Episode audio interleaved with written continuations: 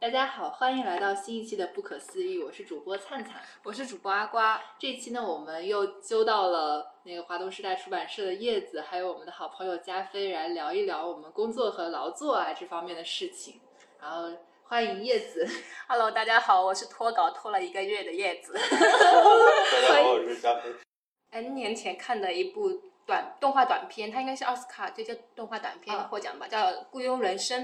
那我那个我没看雇佣人生很短，它它是只有十分钟左右。嗯然后它里面，我我很喜欢它这部动画短动画片，很有意思。它这里面所有的的呃设备都是人，比如说你的台灯是人，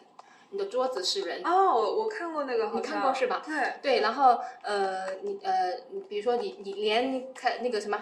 地地垫都是人，对，嗯。所以所以我我特那时候特地还写了个影评，然后我自认为那个影评写的挺深刻的，嗯嗯嗯，对它是因为怎么样的？因为他他我我觉得他就是一个在现代社会中我们在工作，因为现在社会分工越来越细，对，对，然后我们其实每一个人都成为了一个工具，啊，对的，是，对，每一个，因为我们每一个人都只要做好自己的一部分，那后面的一部分其实你不用不用去管或者怎么样，对吧？他他这里面就真的就是不仅在聊工作了，就是嗯，一种嗯人的本质的问题。对对对对，就包括就是说说那个爱嘛这件嗯事情，就是说爱就是你不要物化别人。嗯嗯，就之，前看韩炳哲那个《爱欲之死》，就是说你不要把别人当做一种工具，就包括你在那种，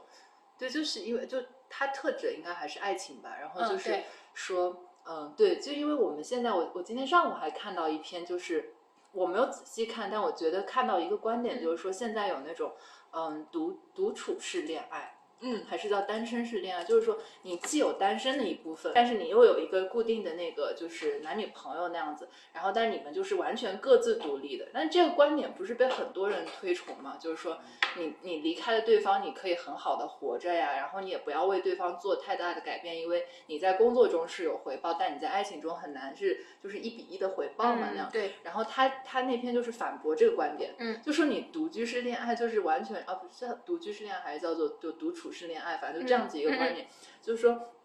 你就完全不懂什么是爱，就是就是你只是说你只是把所有东西都当做一个工作，然后你截取每个人的一部分，嗯然后你就你其实就是说你对这个人也没有期待或者怎么样，也不想着为对方改变或者什么。就当然我知道我我直接说就这个观点可能听起来会有点奇怪，但他大概想表达的就是说，就是爱不是这样子，就不是说我截取了一个工具，我没有在物化你。然后这一点我是非常认同的，就每个人有他自己的独立性，就每个人就肯定都不完美。然后完了的话，就是就是说呃。但是我，但是我我能够意识到你的不完美是丰富的，我觉得还挺重要的。然后最近大家疫情后有想换工作啊或什么的，就也是一个挺好的时间点我已点。经换了，你已经换了吗？对 这么好快？快，好，恭喜你好恭喜快啊恭喜！我怪不得这么忙。对，换了一家巨忙。嗨，就是我要我要讲的书叫《找工作》，然嗯后它的副标题叫《关系人与与职业生涯的研究》。嗯，对，它其实是一个社会学著作，它做的是一个非常严肃的一个社会学分析。嗯然后它作者呢叫格兰诺维特，嗯、在如果是学社会学的，基本上都是知道他的，因为他这个这本书可以说是非常经典了。他就是选取了就是波士顿郊区的牛顿牛顿城进行了一个调查，然后对这个城里面，他随用随机抽样的方法，就是对二百八十二名男性专业人士、工程师和管理人员进行了调查。那先说明一下这个背景，就是呃，他这本书挺早了，所以他的研究对象是男性，嗯，好像是黑人男性吧。调查结果是，呃，在我觉得这个调查是非常有意思的，它结果也非常有意思，因为我们现在可能是很多人都会在谈。啊，你找到工作了之后怎么办？然后咋办？就去上班拿钱。啊对，还有你怎么去应聘？应聘应聘技巧是什么？嗯然后会告诉你薪资谈判啊。嗯，对对，薪资谈判啊，群面技巧啊，简历怎么做啊？但是好像没有人去关注，哎，你是怎么找到工作的？哦，这不都随缘吗？对看命，佛前求了一呃，对，佛系佛系求职。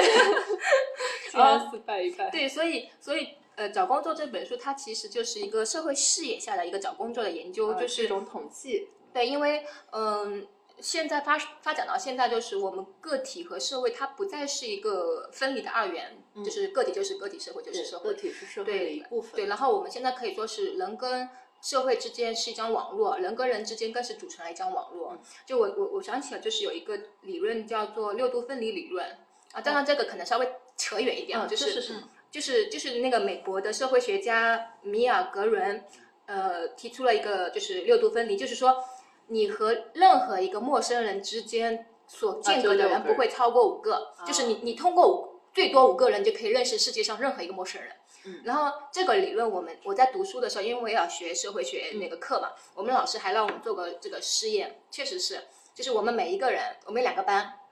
为就是隔壁班提供一个名额，然后这个是一呃提供一个名字，然后让隔壁班的人来来找找我们提供的这个人，嗯，然后我们班可以是就是你随便呃所有人对对。所有人，然后这个这个这个东西我做过实验，嗯有个人跟我打赌，说嗯。我说我我说这个六人理论，然后他说不信，嗯。然后我他不信，我说那你随便说一个人，他说特朗普，嗯。嗯。你说他说你跟特朗普怎么能六个人认识？嗯然后我就突然就想，哦，我昨天那个客户，嗯他认识西班牙，他他是他认识西班牙国家队的队长，哦，就绕可以绕，让西班牙国家队的队长认识西班牙首相，西班牙首相认认识识特朗特特朗普。对，就是说 你可能六个人不一定会帮你，但是你六个人如果都愿意帮你的话，是可以认识的。是有好人听见我的呼唤了吗？可以哦，这个可以哦，那个。认识陈伟霆，可以哦，可以哦。真哦，的可以，对，其实真的可以就是只要是，认识，就你嗯。不一定是特别熟熟，但是你就是以认识对对对这个连起来。对，可以连起来，而且那个就是说，如果你有一个就是巨大的事情要去做，比如说我知道世界要被毁灭了，嗯。然后我知道这个坏人是谁，我请那个谁来阻止这件事儿，我就能。就但前提他要相信你啊 对对对，按这个理由来，对对对，你要说多熟，这个不一定能聊。呃，对对，多熟不一定，但是你通过它去获得一种讯息，而且资呃一些不是资源是信息，倒是可以实现的，嗯对吧？所以所以呃，我觉得就是这本书呢，当然不是基于这个理论，啊，这是另外一个理论。就是嗯这本书，其实我看这本书就想起了这个六度分离理论就，是关系人是这个意思是吗？对关系人。那其实呃，关系人我们就是其实呃，我们应该很熟悉，就是这个词“关系”找关系、这个词。但是它居然是一个外国人写的书，啊，对，它是外国人写的书，所以我我觉得就是这里有有必要跟我们的文化背景中的找关系、靠关系要稍微区分一下。嗯他说的关系人可能就是一种社会连接，就是啊比如说我们现在坐在这里的四个人啊，我们是有关有有有关的人，就是说。我们现现在是很熟啊，但是我们第一次见面就是上海书展偶遇嘛，对吧感谢加菲大佬。通过通过加菲对，通过加菲认识了你们两个对对对。然后，但那时候我我我跟你们的关系其实是非常弱的，嗯我跟你的关系其实也不强的，一碗水端平，对，这是一个貌合神离的这种 节目。好了，一下子让读者明白了我的真相。然后，我然后。对，然后但是焦飞在这个我我们这个团队里，他就是一个相当于是一个关系人的一个角色啊联系对中间人这种对对对，感觉中间人的感觉。嗯那那其实他跟我们所认识的找关系、靠关系也是有有有联系的，就是因为我们所说的找关系、靠关系也是一种呃这个关系啊，他这里个人他也是关系人的一种。嗯，但是这这本书的关系人可能比我们所理解的那个关系更要宽泛一点。就它更中性一点，因为我们现在比如说你去找工作，你辛辛苦苦的去求职、应聘、面试一面、二面、三面这样下去，结果人家说哦那是老总的女儿，直接进来了。嗯。嗯，对，那那这两个肯定是呃，不要说老总的女儿，老总的女儿太没对比性，就说那个有一个人中间有联系人的人，对肯定是更容易就是说呃跟老总关系很好的那个人的女儿就直接进去了，嗯嗯，就没有那么一一个一些流程，那这个就是靠关系进去的嘛。对对，那一一听我们靠关系进去，就觉得太生气了，对吧？嗯但是我们有时候就是在这部著作里，你对关系有一个就是更中性的理解，就是比如说我我进这家公司，我是因为认识他们的领导，但我我我认识他们领导，我并不是说通过他们领导去帮我推荐啊什么什么的，我只是。认识他们的领导，然后他们的领导正好在朋友圈发了一个招聘信息，嗯，然后我正好看到了，然后我就投了简历，嗯，呃，然后我在一面、二面、三面这样进去，那这个时候这个领导其实也是我的关系人，嗯，只是我只是说我没有通过关呃关系人的资源去获得这个工作，而是我是通过关系人偶尔的偶然偶然的一个消息，偶然的一个消息，然后我突然间哎，我得到这份工作，那对吧？就是这个就是呃那我觉得他说的这个点挺好的，就是因为你从一个机制里面和一个活生生的人，嗯。就这两条线怎么就是怎么让你找到工作，你肯定从机制走上去，不如直接找某个人告诉你这套就绕过这套机制，或者在嗯这个机制的节点上，对。呃更快或者更迅速一点获得你要的信息。对，嗯，然后呃，所以我觉得就是大家看这本书，先把这个，因为很多人看到关系人，可能第一反应就是不好的印象。对对对。作者就是格兰呃格兰诺维特呢，他就是提出了两个重要的一个理论，就是一个强关系和弱关系的一个命题。嗯，那强关系呢，就是其实就我刚刚说的，就像字就是面意思，对，就是我们说的亲人、朋友，非常好的老呃关系非常好的老师，或者说是一个呃村里的谁谁谁，嗯对，因为我们现在嗯就是城乡的流动现在是挺频繁的，但是在以前信息没有那么发达的时候，嗯如果你想去城里打工，你肯定是靠村很难，对，而且你肯定是靠村上的人介绍，嗯，然后你你才能进去城里打工。你如果一个人去进城打呃找工作，其实很难找的。嗯，对，呃，那这个就是这时候村里的人就是一种强关系，就是一种人人情关系，可以说是一种人情。那弱关系呢，它的一种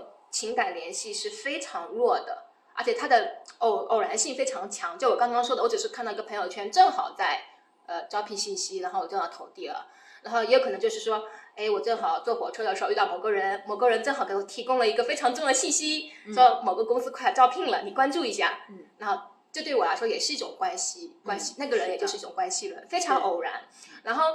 就是一个机会的对，然后然后作者也认为，就是我们通过求职网去求职，这也是一种弱关系。那强关系就是我们我们刚刚说的，就是一种呃亲人啊之间就是靠关系，嗯凭关系嗯嗯进职场。嗯，那这种这种当然是也是有有对于公司领导来说，它是有一个好的地方，在在于什么？这个人我熟悉，嗯，比起我去招一个陌生人冒险来说，对对这个人的人品什么，我是非常熟悉的，就是靠谱的意思。嗯因为你面试不可能了解全部，你可对能只了了解一部分，那肯定会他们会更倾向于呃招更熟悉的一个人进来。当然你，你刚刚那个 例子不一定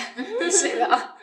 然后，但是呃，作者就认为啊，就是呃这种强关系，它反而会让整个市场的信息以及职场的流动是处于封闭的。嗯呃，比如说我们现在很非常熟悉的说，嗯、那些嘴巴会说的、会讨好上司的，他们跟上司关系很好的，他们就可以介绍更多的资源进来，什么什么的。那这样子的话，靠强关系的话，我们整个圈子就开始越来越封闭，同质性会很高，因为我们我们跟相处的来的肯定是脾脾气啊，什么都是非常合的，包括三观啊、技能啊，什么都是非常一致的。但是弱关系就不一样了，因为弱关系它就是，比如通过招聘，通过偶然性的，所以它的差异性质非常高。嗯就是你你通过弱关系进公司的话，那这个人他可能是非常擅长于，比如说说视频，这个人非常擅长于呃说文字怎样怎样。当然这个是岗位需求，嗯就是可能我不不匹不契合。呃，对对，我我举个例子可能不太适合，但是就是就是这个意思，就是每一个人的呃性格差异也好，差异性非常大，包括他们的能力差异性也非常大。那整个市场的流动性就非常的可以说是流通性非常的高，嗯而不是那么像强关系一样封闭的。嗯，所以所以如果就是这个作者他提出这个命题啊，就是可以说很多人都是啊，原来还有这个事情，因为很多人都以都以为靠强关系才能找到工作，真正的能找到工作，你没你没有关系，你是找不到工作的。但是作者就提出了，其实真正找到工作的是大部分都是通过弱关系，而且通过弱关系找到工作的人，他们的幸福感比强关系还要更高。对，就更有安全感。对更有然后其实你的整个就找工作这个行为也更标准化。对然后你就他，我就觉得这样子，你面临的一个，比如说你工资就是你市场价格嘛，还有对包括你的那种工种，就工作属性，都是一个完全市场化的东西。对然后，那你你做一个公平竞争得对来的。对对对对，你就会更有安全感。而且，其实我觉得就就是就就那个领导者而言的话，嗯也可能会就是对你的评判也就更明白，说你在这一环里面是什么作用，而不是对我觉得确实是有这种情况在的。然后，所以我我我在看的时候就觉得，就是和强关系相比，弱关系可能更多更多的是讲究一种信息的传递，嗯，就是你获取的渠道，对获取的渠道什么的。但是如果你说完全脱离关系人去找工作，其实这也很难。对你，你想象一下，就是你没有任何信息，你连比比如说现在我们去哪儿都不知道。对你连去哪儿都不知道，你也不知道哪个公司是要找工作，哪个是要在招人，对在招人哪个公司，因为有些公司它招人不不公开放出来的，对，对对对，它是内呃就不是内部招，它是你可以说私底下招人，对，呃，所以我们不用太排斥关系这两个词。是的，对对对，然后这本书关于这本书的介绍，就是呃，那个罗东老师在那个《新京报书评周刊》，他有一个非常详细的梳理，啊，非常详细，包括就是因为很因为这部呃这个作者是外国人，他做的是美国的一个二百八十二位的一个调查，然后这个样本因为样本调查它有个局限性，它说不一定是所有都是适合的，嗯。呃所以关于这个问题，就是中国很多中国学者也做了一个研究，嗯、然后也写了很多那个著作出来，但是我没看，所以 可以自己去自己去关注，而且那篇文章找工作的事情还是实践出真知吧，就呃，是对，对而且我很多关系来讲，即便是你通过关系去去一个公司，他最后你还是要走，那个人家也不会说因为你是什么什么关系，对对对就其实他也只是给你一个缓冲期最后一个还是得门槛变成一个标准化的这种行为，对对所以就是我觉得就是如果是都大家都是通过弱关系去找找到工作的，其实更加公平一点。嗯，对，因为因为比如说现在很多词，比如空降啊什么什么的，而且你会有一种那种真的一消一剑走江湖的感觉，空降的还是少，嗯除非你超牛逼那种，呃对超牛逼的那种就是不用你去。面试去，对对对，就是对对对你空降最后还是得落实到你自己做的事情这。这本书，哎，出版我忘记什么时候了。嗯，呃，应该是上个世呃上世纪啊！上世纪也没过多上世纪的没过多久，没过多久，没过多久，一九七三一九七三年左右，应该是一九七三年左右。那那个时候那时候的工种跟我们有了翻天覆地的变化。那个时候没有网络招聘，对，那时候网络信息肯定没有我们这边发达，因为我们现在的我们现在的应聘肯定是基本上大都是靠网络，你呃传个对对，然后也是什么招聘会啊什么的，各种招聘信息什么的，基本上是还是比较公平的，就是靠能力，就是你你能力强了就能尤进。其大城市更更嗯对对是对对，是他的，是的。会讲和就是一个公平和一个契约关系嘛。对，所以所以这本书我觉得有意思的就是，因为我们很多人都以为家里关系强的才就是很好找工作，但是大部分人都是靠弱关系才能找到啊，就是找到一份工作的。真的满意的工作。对的，对的，对因为确实找工作的事情是应该就是在自己实践中，而且每个人的那种工种确实不一样。就你是做创意这种产业的人啊，还是比如做其他的这种理工科这些计算上的人，其实还是挺不一样的。对但。就是最后还是希望大家能够就在工作中能够获得更好的一些体验吧。然后对，然后这时候要说我们的那个社会主义百科 关于工作的这个定义，就是他说工作是一个汉语词语，意思有三种。其一是指从事体力或脑力劳动，也泛指机器、工具受人操纵而发生而发挥生产作用；其二指职业；其三是指业务任务。对对对，我觉得然后维基百科的解释是什么？我看一下。他刚才是说，就是你要高重复的工作，长期从事对对这是维基百科对，好的而且那个感觉就是英文的那个直译就是 highly repetitive work，然后这个是全世界最糟糕的一件事情。就我忘记是原来读书还是什么，在嗯哪、哪里批判过这种 highly repetitive work，就你高重复的工作就绝对是你那不可能产生心流的这种。对那个卓别林的很多电影不就是呃，就是那个讽刺这个流水线式啊，对，高高是的，那个是的。呃工作嘛？哎，真是利益很高哎，那个时候。哦，然后然后那个每周工作四小时的这个人呢，这个作者他还写过，他也在做博客，是一个外国人，然后嗯他是做了一个外国挺好的博客。嗯我那天边看这本书的时候，就是在高铁上看的吧，边看这本书的时候，边在听那个有什么嗯有意思的那个外文播客嘛。嗯然后一听到这个人，我就觉得，哎，他提出的一些观点还挺好玩的。嗯然后一看他的介绍，每周工作四小时，作者，然后就 倒吸一口凉气。我觉得现在这个大数据算法真的有点厉害，你知道吗？是的，现在的大数据算法非常厉害。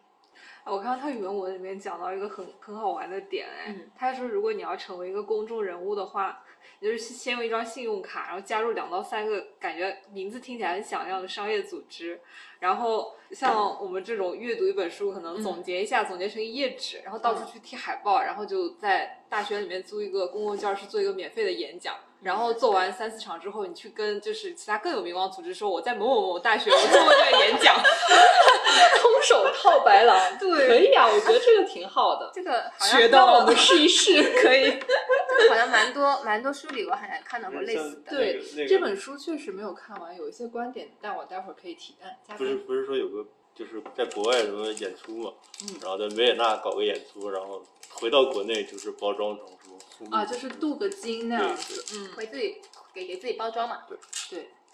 这本书我倒是一直都存着，但它这本书确实也不厚吧。然后他这个作者他之前自己也也有做那个他那个英文播客嘛，然后我觉得还挺好的。然后它里面就是说到，就是说很多工作其实我们现在大多数的劳作有些不必要，它但是我觉得它这个举例举的是很不太就不太好吧，太就恰当。但他举例的时候，他是说，就是他发现自己的公司可能他原来每周就是超强度的工作的时候，他业绩并没有很好，然后他可能开始了每周工作四小时这个定律之后，因为他自己创业嘛。就过了一个瓶颈之后呢，他没有再去作呀，没有再去搞一些其他的事情，反而这个公司很多面临了很久的问题解决掉。对我觉得这个例子不太好的原因，就听我的描述，大家也可能可以感觉到了，因为他这个就特别有他自己的这种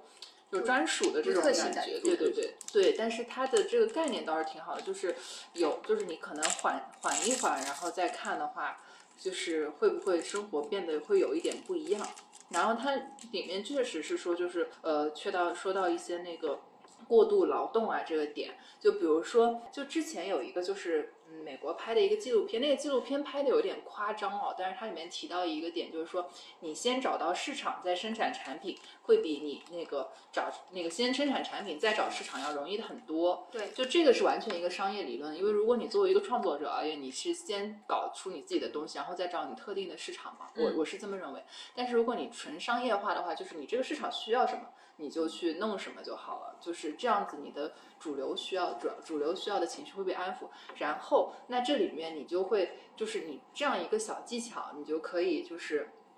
让你节省很多你之前花在那个做产品然后推广它的这个时间上。嗯对，我觉得这个还是挺重要，就是你很很多时候我们的那个基础的那个方法错了，然后就导致我们很多的很多的那个劳动力的这个时间都是花在补我们最开始的那个缺点的那个，嗯，就是就补补之前的那个坑的那个上面嘛。那我觉得这一点还是挺挺值得那个提一下的。然后就毕竟就是没有人是应该就没有人配去教育市场，市场是不会被教育的。你只有找到自己的那个适合的那个市场，对。然后还有就是说，嗯、每周工作四小时的话，它里面因为他是一个美国人写的嘛，然后他就提到说，有时候你可以那就放弃美国的这个就是房租啊这种环境，你换一个更轻松的地方生活，然后你就可以获得就是更多源源不断的灵感。我觉得他这种主要也是就你能够缓解在在自己不焦虑的情况下，想一想自己真的需要什么东西。然后它这个概念，我觉得就是提的还挺好的，就是一个很反流行的概念吧。然后我觉得看到这个书名就让人很想去读，对，就是就所以这是其实是抓住了大多数人本质的需求，其实讲的不是那么一回事儿。对，只读书名就可以了。只读书名你就怀着这种就是理想的追求，然后然后回去再听一听。然后看了书发现，哦，每周工作四小时背后要付出好大的心血。四小时要怎么弄是吧？对但我觉得四小时怎么着，公务员的生活，嗨，哎，公务员现在也巨忙哎，对啊公务员现在呃看岗位，看岗位，看岗位，是的，是的。但我觉得他就鼓励你，就是去做出改变吧，就是你跳出这个圈子想一想，是不是其实是够的。那我觉得他这个确实，呃，光听名字会有一点，就像我刚才说那个嗯归园田居的生活，就会有一点那种何不食肉糜的这种感觉吧。就你不能知道，它是在一个单一的维度下，对四个小时工作其实是够的，但是他要考虑到你跟人很跟多每个人都有多线家庭什么的，对对啊你跟你跟人的交往什么这对啊都是需要就你单独做一个工作，其实四个小时够了。够了，真的对我我是够了。我我甚至都觉得，如果只是让我做一个，就是就一个一周让我做这个项目，我觉得真的四个小时完全绝对够了。但是这一周除了这个项目，还有 N 个项目还有跟人对。接，对对，还要对接，沟通成本可高了。对。呀、这也是之前说到，像这个社会不是每个人现在更精细化嘛，就一个人一小块儿的话，其实你在沟通上成本会越来越高，对对对这没办法避免对于一个趋势性的问题。对，对，所以所以这本书 可以给大家做那个参考。我一直我我一开始还以为是它主要是告我我没看过书啊，它主要是告诉我们就是呃如何去提高工作效率的，去哦，对，撇除他有他有这样的点，哦是吗？对他有这样哦的点就是，他就不必要的浪费时间的嗯地方，有，但就是它不是一个一下。对，但哦它、但它本质上不是一个技巧书，而是说那个你的一个就是在也是方法论上的，就比如说嗯你设置目标的时候，你该怎么样设置会嗯让你比较好啊，这样子。嗯对，然后这本书，呃，因为大家都没有完全读完，就不褒不贬吧。然后就是读完可以去呃思考一下，就是我们毕竟从理论上也是可以有一个新的，就跳出来想一想，是不是真的有工作过量，然后是不是你真的做对了某一件事情，你就可以。对，探探都然后都工作到每天都工作到凌晨了，还不是啊够量吗？辛苦了，还是很辛苦。然后我看到就是那个豆瓣这个每周工作四小时，下面就喜欢读每周工作四小时的人也喜欢，下面有一个番茄工作法，应该就是教说怎么去提高工作对效率的对对对，番茄工作法就是说你设一个番茄钟，对这个我是对真我看到的我看到，就你设一个二十五分钟的对时间，就集中注意力，然后你弄二十五分钟，然后再我我写我写论文的时候就是用番茄工作法啊，很多人用这样子的，对，然然后我我就提前了三天交论文。哇，厉害厉害，对，我觉得这个方法真的很有用，就是把你的就是你你，因为我看过一个课程叫做呃呃你如何学习，就是呃学会如何学习，嗯嗯那个是美国一个大学课程，我觉得非常有用。嗯然后那个好像翻墙才能听吧，嗯他就是告诉你就是。我们我们在就是在学习的过程中，呃，会觉得很难，嗯嗯、但是你就就是最难的，其实就是前五分钟。嗯，到了你后面的呃过了五分钟之后，你的就就像是个呃进入状态了，嗯就是就像就是这叫什么来着？就是过五分钟你，你你的已经习惯已经养成了，嗯就是呃你的思维已经开始进入状态了，嗯所以后面的二十分钟其实对你来说没有那么困难，啊，最困难的还是就是前万事最前面的头难，对，五分钟。但是很多人在这个五分钟中，五分钟就放弃了，五分钟之内就放弃了。比如说我今天想看书，心情很烦躁，看不下去嗯，但是那个那个课程就告诉你，不管怎么样，前五分钟你坚持过去，你坚持过去再看你后面二十分钟到底能不能坚持下去。啊，就是这里就用到你的心流体验，就是让自己专注。嗯就前五分钟你就一定要自己专注到五分钟以内，你只要专注五分钟就可以了，后面就像刹车一样顺滑送过去了，二十分钟。啊哎，这个比喻很好对哎，嗯然后然后翻，呃然后就是他说二十五分钟之后你要休息一下，因为那个课程也告诉你，我们大脑其实最多的注意力好像就二十分钟左右成人多对，然后你就给自己一个小奖励，比如吃个今天的好好吃的零食，吃个零食，然后蛋糕什么的。然后我觉得那个那个课程挺有用的，我我现在在工作的时候也会用来这个方法来让自己进入状态，因为有时候像我们工作确实不可能说只做一件事儿，对嗯我们真的是多线程，真的是脑子都分成四板都不够用。对，对，对但但是这个时候要怎么去协调？我觉得这个其实也挺难的，好像很多很多方法。我记得刚进来，我们领导就让我们用四象限法工作法去做工作，就是四象限，嗯就是最紧急优哦先，紧急而不重要，重要而不紧急。对对对这个那那个很好，那个也很好哎，我用那个好像所有老板，我们老板也这么要求，是吧？但是 就同学们记住了，你要是有这个理论，你就可以。很多时候都是既重要又紧急的。对对，然后就很棒，结果都是记重要又紧急烂追着跑，你知道吗？是的，是的，每天都是但是其实其实工作的话，你如果这职场久了的话，你自己会找到一个节奏感，啊，就是对觉得这个很重要。对对就是就是你大概这个拍子自己要，不然没有节奏感的工作其实是很特别累而且效率巨低。是的是，这个我非常的同感，因为我我工作第一年就是就是因为工作第一年很多事情没做顺，嗯就是我所有节奏都是乱掉的，所以经常加班。对，而且我觉得工作之中就是权责清晰，就是一个团队的权责清晰非常同意这一点。对，对，就哎是就是猪队友，我觉得一会儿要吐槽这个。可以。然后在网上看见一个，就是他是说，就是他看了番茄工作法之后，结果他变成工作五分钟，玩乐二十五分钟，因为他叫他那个叫圣女果 工作法。剩女果工作法可以了。但但我觉得其实。最主要的还是靠靠自己的一种安排，哦自己的就是就我觉得主要是习惯对其实它其实这本书也是有讲一些，比如时间管理啊嗯这方面有技巧的，只不过嗯我们还没有全部的，而且技巧的东西大家可以就是根据自己需要来取用。嗯然后包括其实还推荐就是呃有一本就是硅谷神书吧，就说嗯人手一本叫量子习惯，就它就 里面会遇事不决，量子。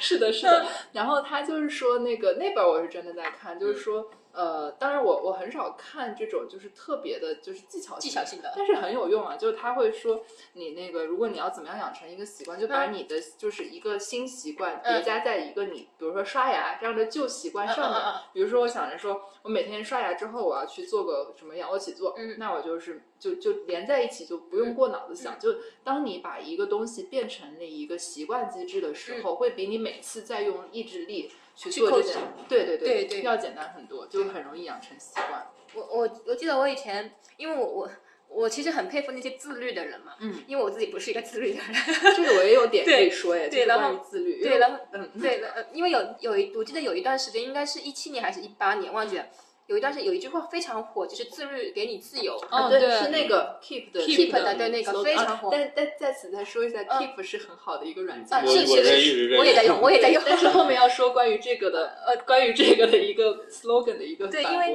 呃，我们我们我们现在马上跟工作强强扯一下，嗯因为我们确实工作呃差不多，我我的话就是差不多八个八个小时是要给工作的，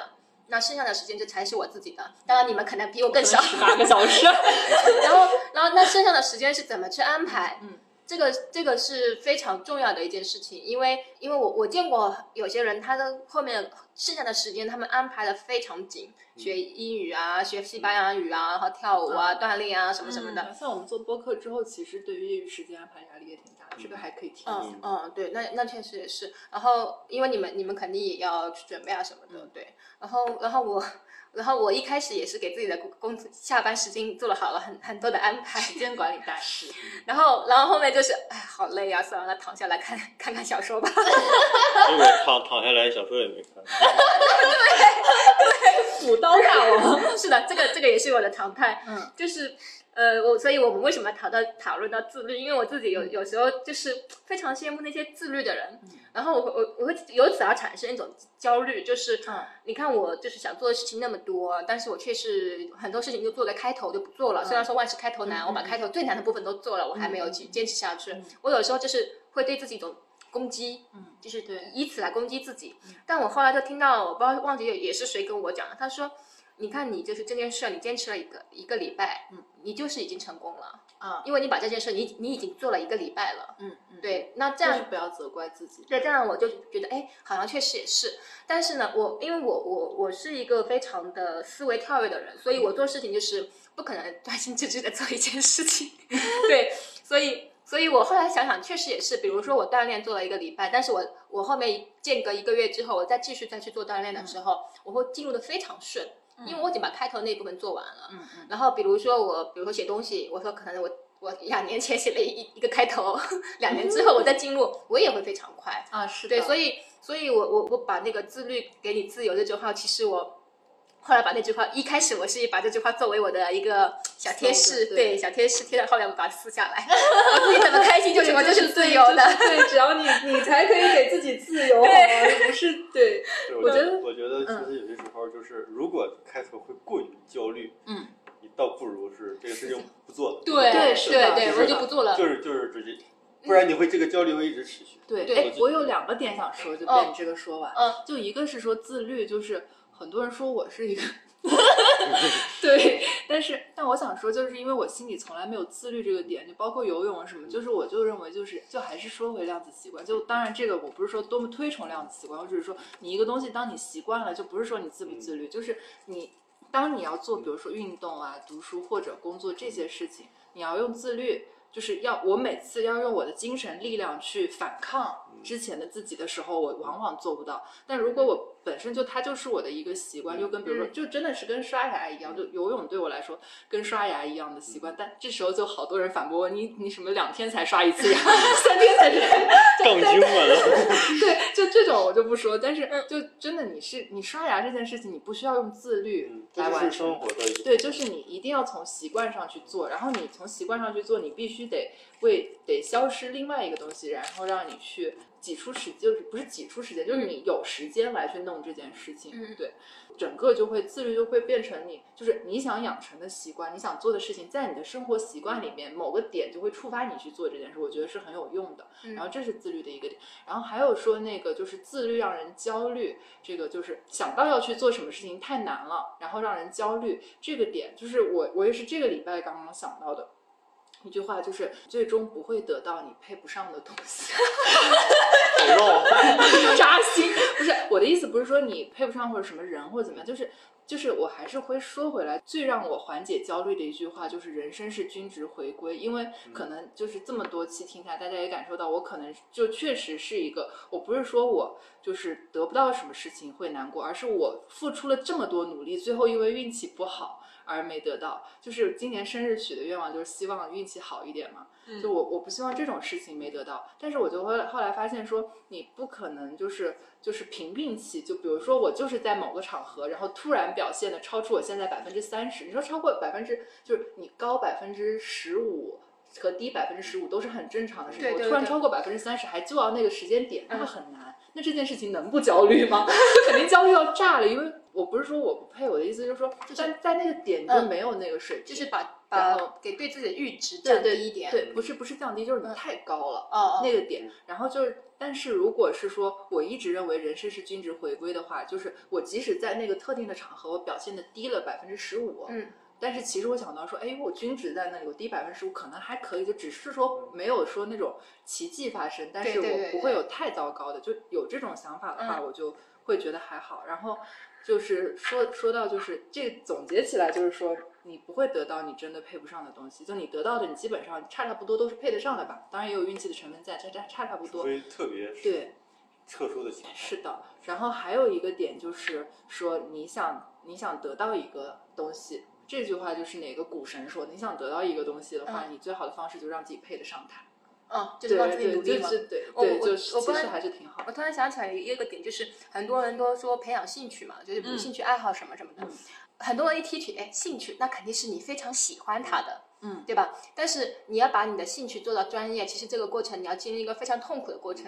嗯，就比如说，呃，就拿种种多肉来说吧。因为我以前想做多肉，然后想把把它作为一个我的兴趣，结果我一了解算了，不做了。因为为什么呢？就是比如说我要种多肉，我说啊，我很喜欢种多肉，嗯，其实这是不够的，嗯。因为如果你要把多肉真的种好，你要去了解土质、土壤的嗯土壤的比嗯例，是的因为不同的多肉，它的生长环境、土壤的需求、水的需求是不一样，啊，酸碱度啊什么是不一样的。你要把这些东西全部了解好，嗯然后这还不够，然后不，然后你还要了解不同多肉的习性，嗯哪些是适合冬天做的，哪哪些是适合夏天的，哪些适合什么材质的盆。呃，这些你了解全部熟练掌握之后，经过这个非常痛苦的过程之后，你才能把一把多肉养得很好。啊，我觉得这个很有匠心哎，我觉得你你是那种可以做出喜茶的人，就是，啊不 对对对，就我我很喜欢这种思维模式，对对，只有、嗯只有只有这样子，就是有方法论的嘛，对对，嗯只有这样子，你才能把多肉养得非常好，然后而且你的你你才会有成就感。但是这个过程就是从你你开始把它作为一个兴趣爱好，到把它做得很好的那一步，嗯就这个过程非常痛苦的。所以说，兴趣并不是说是一件非常浪漫的浪漫的事事情对它其实不是一时兴起的。对，不是一时兴起。但其实我很多事情都是一时兴起去做，的。但我觉得你就 是要有，就是嗯给你一个小小灵感，让你对去激发做，而不是生活就是简就是无枯燥的那种，就是让你去做好的那种。然后，因为因为为什么要说到这个呢？因为我又想起来，就是我自己在找工作的过程中，嗯很多人焦虑的一个点就是，他们看到岗位的要求，就会说啊，这个能力我没有，我不敢嗯去嗯试。嗯然后我我我其实自己的一个感受，就是我自己的一个体验的一个感受啊，就是说，其实我觉得很多能力是可以迁徙的。嗯啊，是的，对，嗯就是比如说，我记得我找工作的时候，因为我的可能我比较擅长的是一个信息的梳理，嗯，那个信息的梳理是在我写论文的那个呃锻炼出来的呃，对，写论文的时候锻炼出来的，要不是要写那个什么文献梳理嘛，对对对，对，对，然后那很多人都就是那怎么把它运用到就是找工作的时候呢？嗯，我就把它运用到找工作的时候了。是。可以。对，我我我去找应聘之前，我把这家公司的，比如说他们是主要产品什么产品的，这个产品我就通过知网把它做了一个梳理。我 的是可以的，就是你本你本身你之前这个门这个知识体系槛拉得或者很方法论，其实都可以作为你的一个优势，就看你自己怎么包装。对，就看你自己怎么包装自己，然后你你自己怎样对自己的能力有一个了解，然后怎么去用这个能力。啊。我的信息，我的信息检索能力是非常强的，就是我以前要考研。呃，虽然没考没考上华师大，然后但是那时候华师大的官网它是不公布呃不公布那个考研的那个信息。参考参考书的，嗯嗯。我是通过一个帖子里面的第好几百层里面的一个小回复，哇，找到了一个考上了华师大的一个研究生。刑侦能力这对我我我真的通过我各种各样的方法，包括那个又利用了那个六个那个六六度分离理论，对嗯，去找。后来发现，哎，我这样可以这样解锁，就是呃解锁到了一个陌生人，其实那个人完全不熟悉。然后我通过他，那个师兄也特别的热心，嗯，他给我参考教材，然后也给了我历年的真题，哦，对，所以所以我觉得，因为很多人，因为我因为我学弟学妹们就特别喜欢来咨询我这些事情，所以所以我的有时候我会我会觉得他们为什么会对这么自己这么不自信？嗯，就因为我觉得可能是对自己有不够清晰的认识。我们的教育就是。你进大学就是让你好好学，考考试考个 A 或者一等奖或者第一名就可以了，却没有告诉你你学了这些东西你怎么去用。对，我就想说，之前那个跟阿瓜聊过一个点，就是说，嗯。就是你不是就你教育出来就告诉你酒香不怕巷子深，嗯。但是不不存在的，但就是就你没那么香，没香成这样，就你必须得走出你的巷子，然后就是是对。我觉得你如果其实其实找工作的时候试错，啊，对。也是一个对就是的不要怕的我觉得是，但是我有一次特别对不起我朋友，嗯，那工作是我朋友给我推荐的，让让让我去面试，结果结果那是我面试第一家，我就啥都没准备，我就冲进去了，然后表准备现很重要。表现的准备很重要巨差，嗯就是问我问我这个之前做过什么，我答的都很差的那种，嗯我特别对不起我朋友。嗯但是那一次面试，我把面试的套路给摸清了。啊，嗯对，就是你多体验，对就我是要有就觉得然后，然后第二次之后，我就是我知道，我知道就是该哪个点去 去怎么对付住。后来我后来我就就是掌握出掌握到那个面试的面试的节奏了嘛。嗯看到那个那个面试的人来了，我就直接开工，这是我嗯做过的什么什么什么，哦所有的梳理。他当时当时对方就对方对方就没有还手之力了。嗯然后后来慢慢的这个套路摸清楚了之后，我就知道怎么去怎么去这个做了，然后怎么去怎么去跟对对方打。后来我就我直接不说了，你来问我，我反击你。嗯，这个是的，这个这个我有我也有经验，就是试错，因为我我很喜欢跟别人聊天啊，嗯对，然后我记得有个朋友他告诉我，他他大一不知道自己干什么，他他非常有自己的个规划，嗯嗯。他利用寒暑假试用了七八种不同行业的工作去实习。嗯嗯，那很好，然后他就找到也很对了不起，跟然后他他跟我说，他所以我毕业之后我就清晰的明知道我自嗯，己，想要什么。是的，是的，对因为真的鼓励多实习，对，因为我我自己也有感受，我我进大学的时候就是懵懵懂懂，啥都不知道，对，对，也不知道自己想要什么。我我之前看过一个电视剧，不知道你有没有看，叫《少帅》，就是讲张学良的那个，啊就有一个桥段给我印象特别深。嗯。就是就是这个这个历史我们不讲，就是那个单独说那个桥段，嗯。就是那个徐树铮嘛，他不是找他去让让他去考保定军校，不是两个军阀嘛，就是嗯。保定军校不是这个这一派军阀开办的嘛，然后他是张学良是那一派军阀的儿子嘛，嗯，然后就让他考这边的保定军校，说你儿子到我这儿来读书，嗯。然后俩然后徐树铮就过去了，就是在火车上嘛，然后徐树铮就过来了，说张公子，你不要紧张，这对于对于这是考试考试来说，不是保定军校考你，是你考他保啊，对，定军校，其实其实我觉得也是一个双向选择的这种过程，是你考他保保定军校，嗯，是然后后来我就所有面试，我都是报的这个心态。哎，这个很棒啊，这个这个很棒，这个很对这个有自信很棒对，对，哦，是这个这个确实我觉得很多面试，我觉得是互相的，就对至少我我对自己理解是双向是互相的，是互相的，对我在是双向的面试这。边面试我，我也是在面试他。对呀、对对呀、对对这个是确，这个确实是互相的，就是因为呃，我们因为就是如果你进去，他很满意你，但是你对这个公司不适合你，就是不适合你，其实也对，对是的，也也有这个，所以所以为什么要要签合同，其实也是一个保障一个双方啊的一个，，也也也有可能。但但是行就行业来说，就是面试，我们行业其实有一个特点，可能你们行业也有，就同一个行业太熟了。啊是哦圈子小，圈子小我我我去某某家公司面试，就是我们这个领域内就是排名第一的、第一、第二的那种、嗯那种。具具体行业不说了，嗯这个这个今天这个嗯匿名要匿名对匿名匿名，就是我面试出来了不到半个小时，二十多分钟，然后我同事就给我发消息了，你是不是去那家面试了？哇，是的，背调做这就么快，就是我们这个圈子就是小到这种程度。对啊，我们那个圈子也很小，就是也有这个那问题。我们这这个不应该互相保密吗？嗯但但这就是不知道是 HR，我我我对就是我刚说的有关系人嘛，有有关系人在里面。我我我，所以我一直在怀疑全全全上海我们这个行业的 HR 有一个小区。是的我们金融行业的 HR 也有小我一直怀疑，群但是我觉得他们应该没有这么在群里唠嗑。但是但是这个就是太快了，就是二十分钟，真的钟，很快，对出门二十分钟就知道了。也也有可能你面试的那个人跟你们公司的 HR 关系很恰好特别熟，对就是恰好恰特别熟，也是有这个或者是原因的。跟谁谁谁对对对对对对，这也是有但是多。试错吧，反正我觉得就因为毕竟大家都是为公司工作，然后就是我记得都互相能够。我记得我第一次去面试的呃是一个新媒体的岗位，嗯，他然后最开始为什么没准备就去了，然后他给我丢了好几个专业名词，我一个都不知道。嗨，对是大家起步都这么的，对确实不容易。对，因为因为我其实就业市场它其实还是有带有一定的歧视性在里面的，整个就业市场。对，对我反正我我工作的时候，我跟我朋友经常会遇到各种奇奇怪怪的问题，嗯，然后其实也不是说会问你会什么，而是问你各种私人的关系，你结婚了吗？你有男朋友吗？啊，没有，我觉得这个是嗯有选择的，因为对女性嗯而言，嗯但这个不用深入讨论，因为对女性而言，你这个产假工时确实对对对，然后关键是我们的专业也是就会问啊，你这个专业为什么要来我们公司呢？你不是都通关更好吗？嗨我觉得其实刚刚还是刚刚回到那个话题，就是互相面试的对你面试官表现的表现的很 low，对，对你也不那这个公我们司也不我们是对对就立马就是是你对你做一些很 low 的测试对测试，其实嗯自己也还有减分。还有一个找工作的点就是，你可能第一份工作你能争取选大平台是当然好，嗯但是你后面就是找人，就是找对人，就是如果跟着跟对老板，然后跟那个老板去创业去小很重要平台，对对对对，真的是团队很重要。对哎，话说回来，最近阿瓜有很多，他最近是一个小面霸，没有小面霸。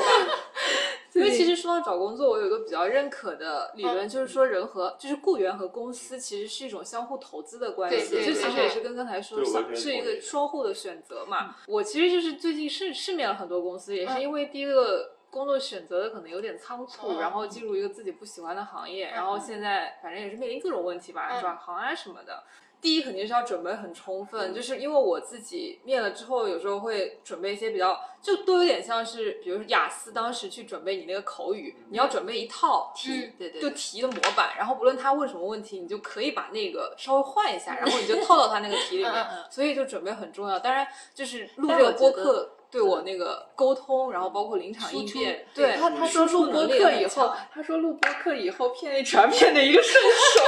我跟你说，我也是，我我录播课以后，就是我有一次同事甩锅给我，也不算就是也不是真的甩锅，就是他们真的有抛梗给你，就是当时五分钟，嗯提前五分钟丢给我一套路演材料，然后我心里想说，你要是丢给别人，就可能坑到那个人，我我可是个主播